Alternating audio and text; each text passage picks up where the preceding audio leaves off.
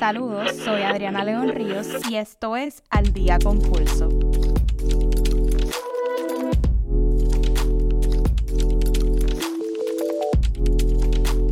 En mayo celebramos el Mes Nacional de la Radio y para este episodio estuve entrevistando al periodista y locutor de Hoy en las Noticias, Roberto Morales Cabán.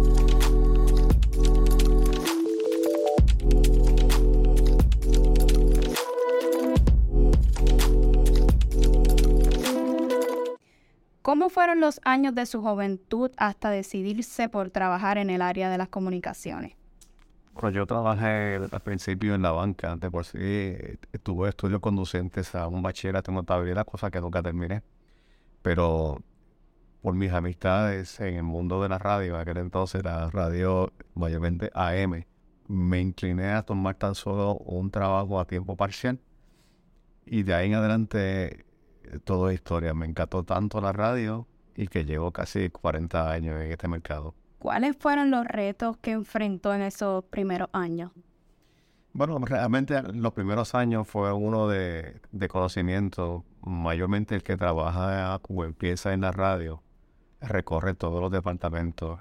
El reto mío mayormente era conocer todo el funcionamiento de la radio, desde la parte comercial, la parte periodística, la parte técnica, son muchas áreas en las que tiene el, mundo de la radio. Casi siempre hay alguien que trabaja en la radio, no se dedica expresamente a, algo en particular, sino que va aprendiendo eh, en diferentes departamentos, diferentes áreas, como te dije, la parte técnica, la parte de venta, la parte de periodismo, y así sucesivamente. Yo creo que las recorrí casi todas en la radio. ¿Y cuál es el área que le gustó más? El periodismo. Sí, periodismo. ¿En qué lugares trabajó antes de llegar a Radio Universidad? Trabajé en Noti1, ahí fue que empecé en el año 1979-80, cuando aquello era primero música eh, y luego se convirtió en lo que se conoce hoy como Noti1 en el año 80. Eh, se antes en el 79 tenía un espacio que se llamaba, creo que Cadena Última Hora, no estoy muy seguro, eh, luego esa emisora la compró eh, Payo Acosta, el dueño de Fidelity en aquel entonces, y convirtió Radio 1 en lo que es hoy Noti 1. Y luego de ahí, pues en el 98 fui a trabajar a WKQ en el edificio del Mundo. Simultáneamente casi empecé también a trabajar aquí en Radio Universidad. Eran dos trabajos a tiempo parcial. Luego eh, renuncié al periódico, digo, al, a WKQ Radio cuando lo compró Univision y de ahí pues renuncié, al poco tiempo renuncié, entonces entré a un trabajo a tiempo completo aquí en Radio Universidad desde el año 1998 aproximadamente. ¿Y cómo ha sido la experiencia aquí en Radio Universidad? Ojalá hubiese empezado aquí en, el año 80 en, Radio Universidad, porque es toda una cosa. Eh, eh, o sea, se aprende muchísimo Aquí no se tocan eh, el tipo de noticias que mayormente se toca en las emisoras comerciales. Eh, por ejemplo, la, emisora, las noticias policíacas, eso prácticamente no se toca aquí en Radio Universidad. Aquí se profundiza mucho. Aquí se hace mucho análisis de la noticia y somos más selectivos al momento de escoger los temas o los titulares que vamos a tocar el día siguiente. Casi siempre que tenemos la oportunidad, pues hacemos reportajes a profundidad o investigativos, cosa que en las emisoras comerciales, por falta de tiempo, pues es muy difícil hacer. Nosotros estamos aquí ahora mito en una reestructuración de Radio Universidad. Hemos contratado dos reporteros para retomar lo que es eso que yo lo acabo de decir, los reportajes a profundidad o investigativos que hacen de esta forma la gran diferencia. Y como te dije, he aprendido tanto, tanto de la academia aquí en Radio Universidad que me repito no he empezado desde el año 80 en esta emisora. Desde la infinita arquitectura de la imaginación te ofrecemos cultura y entretenimiento condensados en todo un mundo de música e información. Somos Radio Universidad de Puerto Rico, una emisora de radio pública. ¿Qué retos ha enfrentado la emisora para continuar sirviendo al mundo académico? El, reto de casi todo el mundo, la cuestión presupuestaria.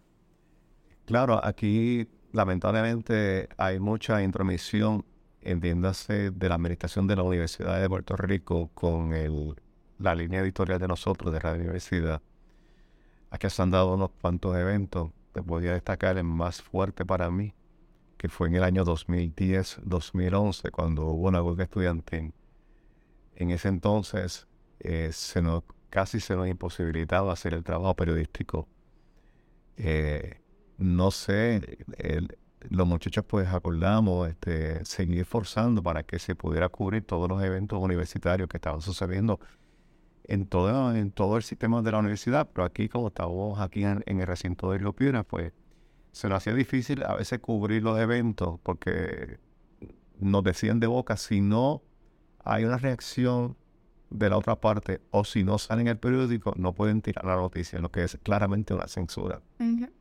Eso nosotros nos denunciamos, claro, no lo denunciamos aquí en Radio lo denunciamos en otros foros. Eh, ese evento eh, huelgario universitario fue tan difícil que en el año 2011, de momento de la nada, nos dice, mira, el noticiario ya no vamos al aire. Y se eliminó por cuatro años. Pero en ese proceso de cuatro años nosotros hicimos la denuncia a todos los gremios, entiéndase el Overseas Press Club, eh, la Asociación de Periodistas, el Centro para la Libertad de Prensa. Denunciamos todo y buscamos foros donde había disponible para denunciar lo que estaba pasando aquí, que era una censura. El hecho de que hayan eliminado el noticiario, pues claramente es una censura. Tuvimos cuatro años luchando y en el 2014, si no me equivoco, retomamos el noticiario nuevamente precisamente con el mismo nombre, hoy en las noticias. Eso le iba a preguntar, ¿cómo es el proceso de organizar el contenido para el programa hoy en las noticias? Pues más, más o menos diariamente eh, hay como un choque de cabeza donde se... es como una reunión editorial donde está la directora y algunos de los compañeros que están aquí. Pues presentamos temas y decidimos que podemos presentar mañana o, presentar subsiguientemente otros días. Es como un choque de cabeza sobre lo que vamos, de los temas que vamos a discutir. Lo hacemos, lo discutimos en persona o lo discutimos por WhatsApp o la tecnología. Y entonces eh, se trabajan los temas, mayormente son entrevistas en directo. Como te dije, ya tenemos nuevos recursos que estamos trabajando, eh, reportaje a profundidad o investigativo, que, que, es, que, es el producto ideal, lo, lo puede recoger todas las partes involucradas. O sea, cuando tú haces una entrevista en directo, por ejemplo, al colegio de médicos pues, y, o el que sea, se te quedan muchos elementos. Pero cuando tú haces un reportaje a profundidad o investigativo, pues te da la oportunidad, te tomas el tiempo, toma más tiempo, te da la oportunidad de, recoger muchos elementos. Es un reportaje como el que te dije puede tomar una semana o dos semanas. Se trabajan a fuego. Eso es lo que pretendemos, retomar ese espacio. Ya ya lo iniciamos, pero seguirlo con estos nuevos recursos que tenemos aquí. ¿Qué cobertura recuerda de manera especial durante su carrera? Pues la, que te dije en 2010, 2011 fue la, más difícil. Eh, ver a estudiantes aquí, la Mariana Bracetti, frente eh, a la torre también, eh, en enfrentamiento con la policía. Son momentos muy difíciles que para nosotros realizar nuestro trabajo, o sea, para uno llegar con la grabadora eh, y el micrófono se hacía bien difícil porque había mucha hostilidad, no de los estudiantes, mucha hostilidad de la fuerza de choque aquí. Eh, aquí también sucedió algo bien difícil, que yo creo que eso nunca ha pasado en ningún medio.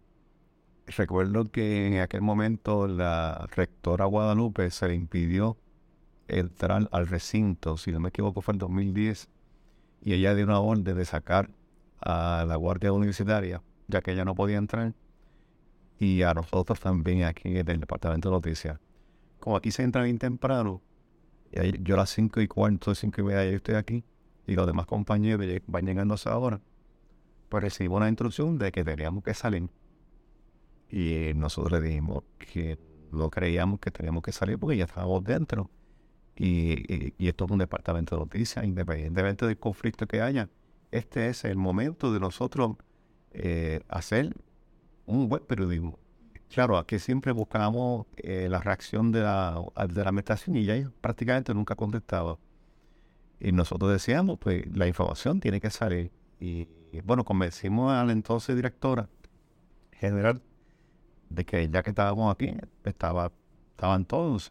me acompañaba como eran Camille Hill, entre otros compañeros, y se acordó que diéramos el noticiero y tan pronto termináramos, teníamos que salir, porque si no la policía nos iba a sacar. Entonces, pues nosotros pues, dimos el noticiero, nos quedaba un poco más de tiempo y lo que hacíamos era denunciar en otros medios lo que estaba pasando. Pues que estaban sacando los periodistas de, de, recinto de Río Piedras. Eh, los periodistas de la universidad lo estaban sacando de recinto de Río Piedras.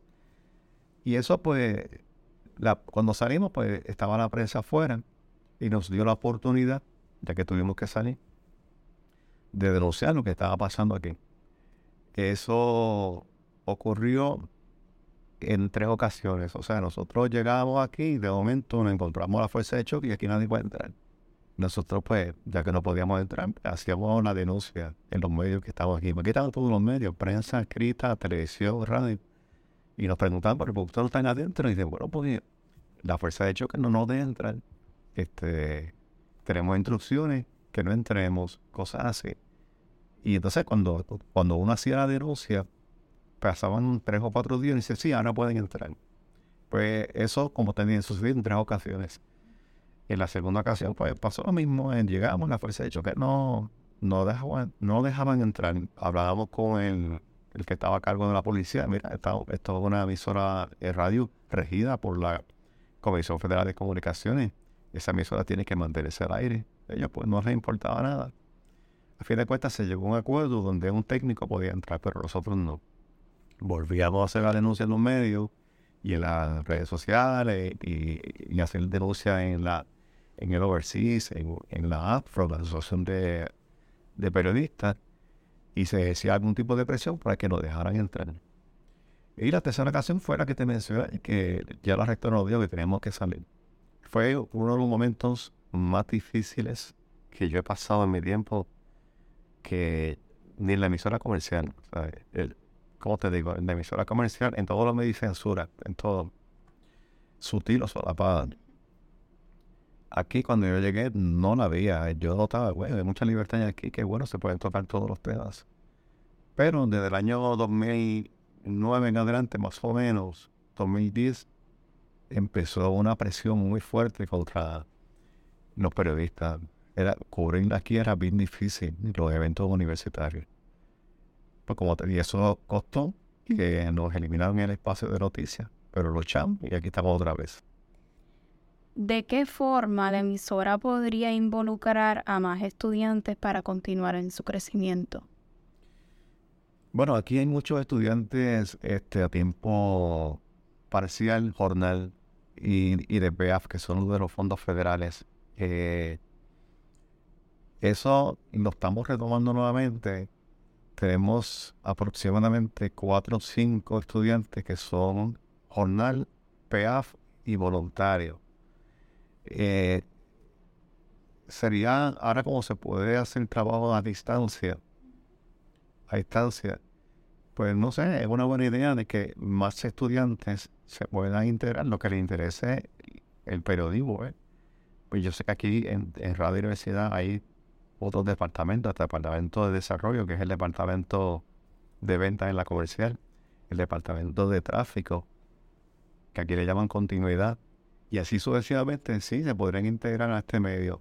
Pero por lo que a mí me compete en el departamento de noticias, eh, estamos integrando y, y, entiendo que se está buscando más estudiantes para que sigan aprendiendo, para que vean la dinámica real de cómo trabaja un departamento de noticias. Claro, para que puedan hacer una práctica. Exacto. Sí, esto sería lo que es un laboratorio de química o física, pues esto es el laboratorio de la escuela de comunicación. Saber si realmente eso es lo que quieren hacer por toda la vida. ¿o? Exactamente, que decido. ¿Qué metas tiene para el futuro de su carrera profesional? Bueno, y me queda poco tiempo ya, no de vida, sino de, de, trabajo. Pues dentro de pocos años me jubilo. Eh, no sé, de verdad que no he pensado en ese departamento, qué voy a hacer después en el campo profesional, estos tres años, seguir este todo lo que yo sé, enseñárselo a los estudiantes. Y créeme, los estudiantes me enseñan un montón a mí. Este, tengo un compañero, Pedro, Pedro Guevara, que me enseña todo el tiempo la parte técnica. Chocamos vez siempre en el sentido, tú me enseñas mucho de la parte técnica y yo te enseño un montón de truquitos que se aprenden en los medios de cómo a veces trabaja la noticia para que llegue mejor. Este, en esos tres años que me quedan aproximadamente, yo creo que voy a enseñar o, eh, darle a entender cómo sería el buen manejo de una emisora de radio desde el punto de vista de, de noticias, de lo que yo cubro. ¿Qué consejo le daría a los jóvenes que se quieren dedicar al mundo de las comunicaciones? Que vean mucho, que vean mucho. Este, a veces que nota algún tipo de deficiencia y es una deficiencia histórica eh, sobre eh, Puerto Rico y el mundo. Eh, un ejemplo, a veces este, se les pregunta si conocen detalles de lo que fue el caso Maravilla, no, no lo conocen. Conocen mucho también en el plano internacional, que uno de los fuertes también de Radio Universidad, del Departamento de Noticias. Te digo en el plano internacional porque mayormente las emisoras comerciales no tocan el tema internacional. A veces tiene unos espacios que le llaman un flash internacional o un minuto internacional. Eso ha ido cambiando un poco en algunas emisoras, por ejemplo Radio Isla. Eh, muchos de los analistas de nosotros, como Carlos Severino, Julio Muriente, Gastan Vide, eh, Marta Quiñones, Perichi, entre otros, algunos de ellos, no todos esos que te dije, pero algunos de ellos tú lo escuchas también en la radio comercial empezaron aquí dando, dando los análisis internacionales y nos escucharon. Y muchos de esos, tú lo vas a escuchar a radio comercial, como el doctor Severino, Jorge Schmidt Nieto, también profesor de Mayagüez, de la Universidad de Puerto Rico. O sea que yo creo que eso es uno de los puntos bien importantes que nunca se deberían dejar. Hay que mantenerlo y aumentar, aumentar esa, esa presencia. Todo el tiempo. Todo el tiempo. Conocimiento. Bueno, pues muchísimas gracias, doctor. Les informó Adriana León para Pulso Estudiantil.